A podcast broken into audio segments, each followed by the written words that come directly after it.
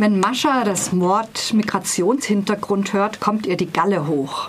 Auch sonst ist sie keine Freundin von Zuschreibungen, derer gibt es allerdings reichlich in ihrem Leben. Mitte der 90er floh sie mit ihren Eltern aus Aserbaidschan nach Frankfurt. Zu diesem Zeitpunkt gab es nur noch zwei Aufnahmeländer, Deutschland oder Israel. Beide nehmen nur Juden. Um Jude in ihrem Pass stehen zu haben, müssen sie zu Hause die gleichen bestechen, die einst das Wort aus ihrem Pass streichen sollten. Denn in der Sowjetunion war eine Karriere mit Jude im Pass schwierig. Die Familie tut sich nicht leicht in diesem Deutschland, das nicht begreifen will, dass es ein Zuwanderungsland ist und wo die Asche noch warm ist, wie die Mutter schaudernd zu bedenken gibt. Mascha besucht ein Gymnasium, in dem Migranten nur aus der Springerpresse bekannt zu sein scheinen. Trotzdem macht sie ihr Abi und schließt ein Dolmetscherstudium mit 1,0 ab. Mascha und ihre Freunde, alles Einwandererkinder, sind Cosmopolitans, sprechen mehrere Sprachen, sind überall und nirgends zu Hause. Um euch davon einen Eindruck zu geben, lese ich ein kurzes Stück vor. Maschas Freund Elias ist gestorben und ein anderer Freund, Cem, besucht sie. Cem setzte sich an mein Bett und sagte, er und sein Freund hätten für Elias in Griechenland Klageweiber angeheuert, die die nächsten 48 Stunden Elias Tod beklagen würden. Ich könnte sie über einen Livestream im Internet beobachten. Er hätte dafür eigens einen YouTube-Kanal eingerichtet.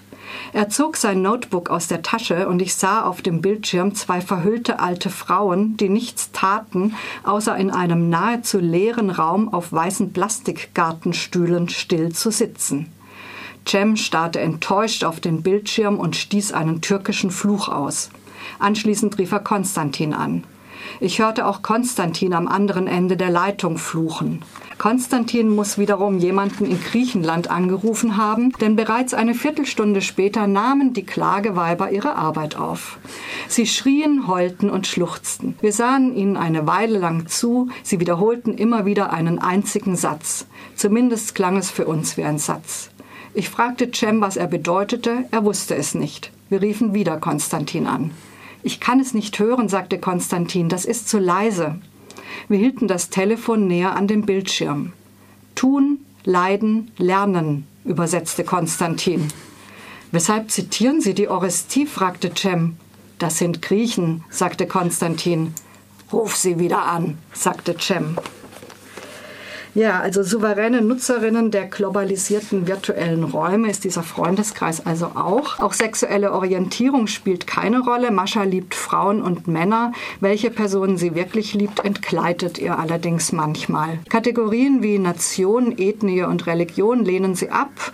Äh, ein Dauerthema ist der Nahostkonflikt, der im Roman genüsslich als Projektionsfläche für neu, alt und antideutsche Befindlichkeiten entlarvt wird. Der Verlust ihres Freundes Tages, ebenfalls eines der zentralen Themen im Buch, wirft Mascha aus der Bahn. Sie sucht das Weite und nimmt eine Übersetzerinnenstelle in Tel Aviv an. Die israelischen Befindlichkeiten erweisen sich als nicht weniger kompliziert als die deutschen, der Zuschreibungswahn als nicht weniger ausgeprägt. Schon am Flughafen wird Maschas Laptop erschossen, weil er eine arabische Tastatur hat. In den besetzten Gebieten entlädt sich palästinensischer Hass in Hakenkreuzen an den Wänden. Der Holocaust wird im Roman nicht oft erwähnt und prägt doch die Verfasstheit sowohl im Land der Täter als auch im Stadt Israel. Wo Mascha hinkommt, trifft sie aber auch auf kluge, warmherzige, freidenkende Menschen, die zu Freundinnen und Freunden werden. Die braucht sie auch, denn sie hat neben ihrer Trauer ein Trauma zu verarbeiten, das sie als Kind während jener blutigen Progrome erlitten hat, die hierzulande leichthin unter der Zerfall der Sowjetunion abgespeichert wurden. Geschmeidiger als Olga Kryasnova kann man weder die Verwirrungen der coolen Generation der Einwandererkinder noch die deutschen Zustände beschreiben. Mit teils trockenem, teils scharfem Witz kriegen ungefähr alle ihr Fett weg. PC ist nicht. Sätze wie auf der Hinterbank saßen zwei Jungs, die vegan und nervös auf ihren Sitzen herumrutschten, machten das Lesen für mich zum Genuss. Der Russe ist einer, der Birken liebt, von Olga Gryasnova, ist schon 2012 erschienen. Das heißt, es gibt es schon als Taschenbuch und zwar von DTV für 9,90 Euro.